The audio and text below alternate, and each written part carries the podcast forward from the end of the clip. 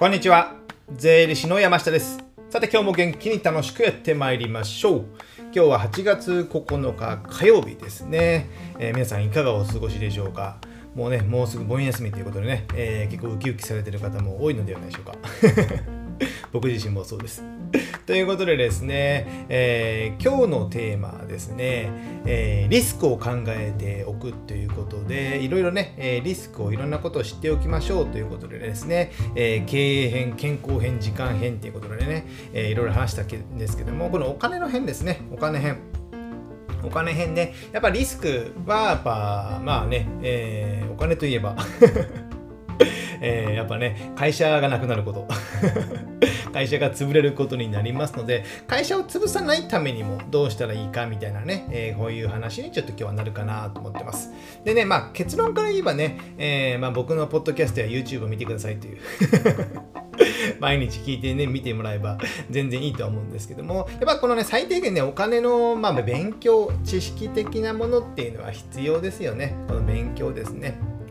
やっぱね、えー、僕自身もじゃあこの業界に入ったから、まあ、税理士の仕事をし始めたから、まあ、お金の勉強や税金の知識が入った。ということなので普通にね、えー、なんか勤めてなんかホームページのデザインやってますとか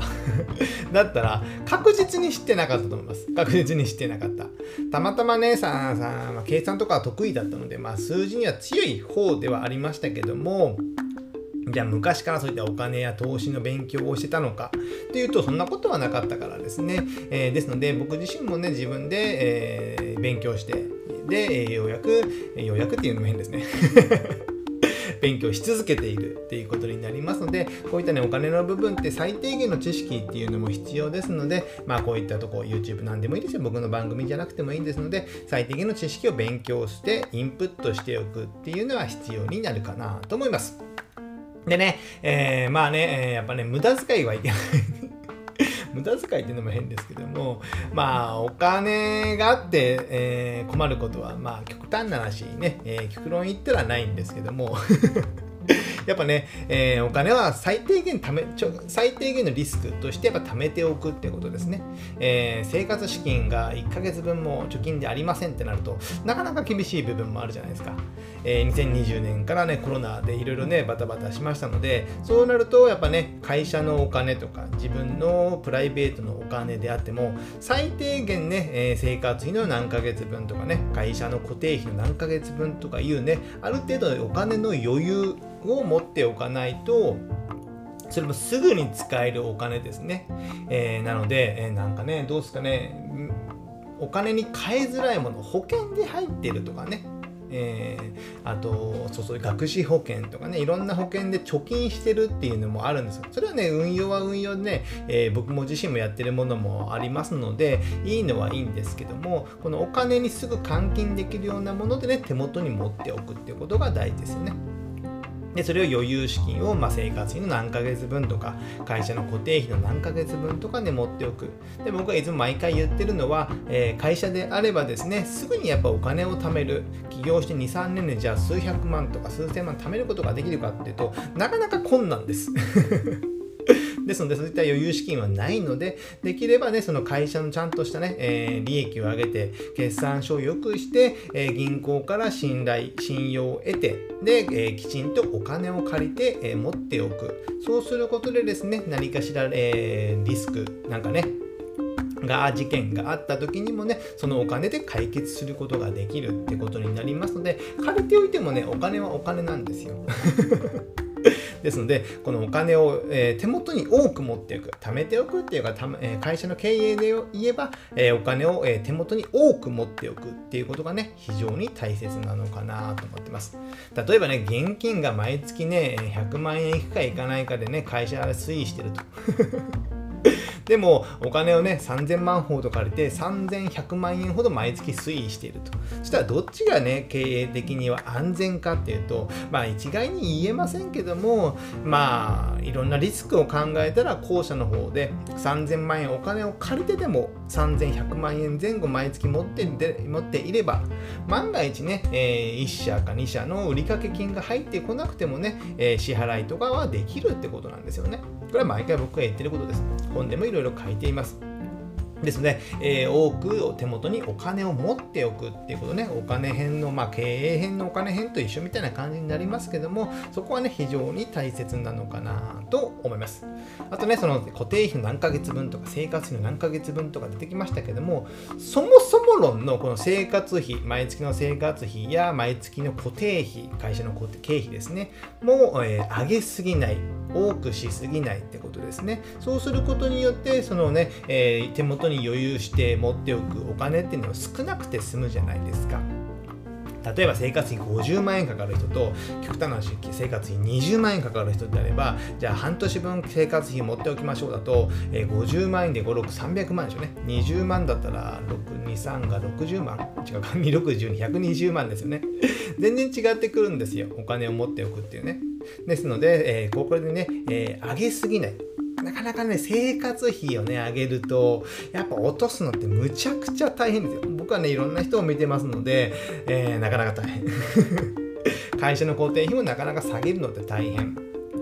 になりますので、そういうものリース組んだりね、え経営編でも話しましたよね。リース組んだり、いろんな契約をしてしまうと、えー、すぐに契約切れなかったりすることもありますので、この生活費や固定費を上げすぎない。まあ、大きいのは車とか家賃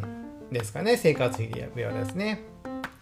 で、えー、会社の固定費もまあ人件費とかも家賃ですね。そういった部分を、まあ、再度今なら今見直すってことですね、えー、コロナで逆に引っ越してもいいかもしれない。で、リモートワークも定着したのであれば、別に大きなオフィスは必要ないかもしれないですよね。でそういったね、固定費も定期的に見直す。生活費も定期的に見直す。まあ、クレジットカードの明細とかね、えー、やっぱ定期的に見な見たがいいですよね。最近ですね、あの、オンラインになって、もう、クレジットカード明細、利用明細っていうのが郵便で送られてこなくなるじゃないですか。ほとんどそうですね。郵便にすると有料とか、100円とかかな。でもこの有料でも取って、えー、自分で定期的に見直すっていう方もやっぱいらっしゃいますよ。いらっしゃいます。それなぜかというと、なんか契約でね、なんかね、サブスクみたいな契約で、えー、解約し忘れてたみたいなのもやっぱあるんですよ。初年度は無料、2年目は自動更新で、えー、なんとか、まあ、年間契約みたいな感じになると、1年後ね、えー、じゃあその契約を覚えてるかってほとんど覚えてないですよ。なので自動的に契約,、えーえー、契約されて課金されて、えー、1年分の利用料を払うとかね、そういった方も、ね、やっぱ多いですよね。ですので、まあ、それでも1年分で済めばいいことですので、その時点で契約を切る。でもね、えー、明細をね、見る習慣がない人は、そのまま継続される。で、紙であればね、なんとなく見るんですよ。封筒を開けて、パッと見て、なんちゅこれみたいなね。やっぱりあるとあるんですよ。でも紙でなくてウェブだと毎回ね、えー、細かく見るかって言うとなかなか見ない。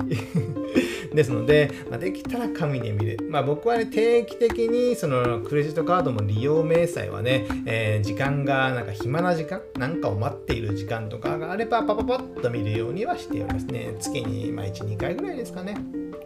見るようにしてる。でもね、Amazon とか僕利用することが多いので、全部 Amazon になってるからですね。うん、これは本当なのかどうなのかよくわからない。Amazon という別の会社から Amazon で請求されたらそこで通ってしまう恐れが可能性が高すぎるですのでちょっとどうにかしてほしいなというこの今日この頃なんですよね Amazon さんということでね、やっぱ生活費を上げすぎないで、無駄な出費も減らすっていうことであれば、やっぱクレジットカードを定期的に見直すっていうことですね。そういうことも必要になるのかなと思います。じゃあ、あとはね、えー、まあ、投資をするってですね、やっぱね、先ほど最初の方にね、えー、勉強する、お金の勉強とも言いましたけれども、お金の勉強をして、えー、最低限の知識を得たのであれば、やはりね、えできたらやっぱ投資をしてほしいって思います。僕自身も投資始めたのって、やっぱ結婚してからなんですよね。結婚してから、まあ、子供が生まれる前ぐらいかな。えー、それで、えー、妻の会社、会社じゃない、妻のお金と、まあ、一緒になって、えー、いろいろ話をするようになったってことなので、別に早いわけではないですね。やっぱね、えー、独身時代だと、まあ、貯める理由がないんですよ、意外と。独身時代にじゃあなんか、まあ、リスクはまあありますよ働けなくなるリスクっていうのがあるんですけどなかなか貯めるね、えー、モチベーションがたまらない 上がらないか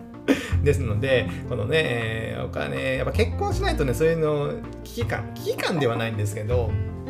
一緒にタッグ組んでやっていこうっていうのがやっぱないんですよ。一人で貯金していって面白いかっていうと、まあ、僕は全く面白くない。だったらね、えー、使った方がいい。やっぱね、あまり、これ結論的な話になりますけど、あまりね、お金のことを考えすぎて、貯めすぎて、じゃあ日々の生活をまあ切り詰めるじゃなくて質素にして、じゃあ何かしら目的があるのであればいいんですよ。何かを買う、えー、どっかに行く、学校に行くとかですね、そういったものに貯めてるのであればいいんですけども、貯金をするって、ね、万が一のために。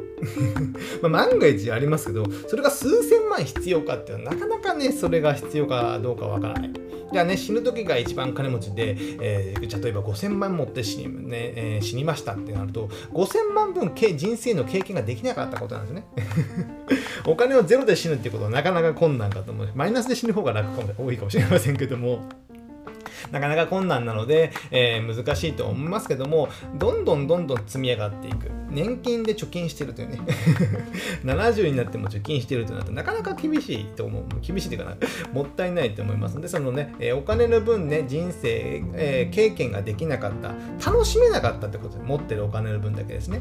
例えば今1000万あってでも旅行に行こうと思って、えーね、いいとこのお店の、ね、3万円の料理で迷ってるって。なんか変じゃないですか？1000万、まあ1000万じゃない、5000万ぐらいあったわけですよ。5000万持ってると。でも今度旅行にね、家族で行こうと思って、えー、家族でね、えー、3万円ぐらいかかるね、飲食店があるけど、行こうかどうか迷ってるって。なんかそれ、迷ってるのみたいな。思いません ?3 万円使っちゃいなよみたいなね。なんならいいホテルもうちょっとグレードアップしたらみたいなこと思うじゃないですか。客観的にね、聞けば思うんですけど、自分ではね、そんなことやっちゃいますね。やっぱね、未来は怖いから、わからないからね、使わないっていうのは分かるんですけどもなかなかね日本でね、えー、じゃあ死ぬことをまあお金がなくて死ぬことってほとんどないと思うんですよね。生活保護最終的にはそういったこともありますので、え国の支援とかいうのもあるので、えー、ですので、えー、まあ、例えば自己破産しても何かしらある援助はある。援助というかね、まあ、いろいろ法律に守られてる部分もありますので死ぬことはないんですよね。ですので、まあ、使いすぎないっていうのもね、ちょっとね、ちょっと結論的な話になりますけども、えー、そこは意識した方がいいのかなと思っております。ということでですね、えー、やっぱね、お金ってね、なかなかね、難しい生き物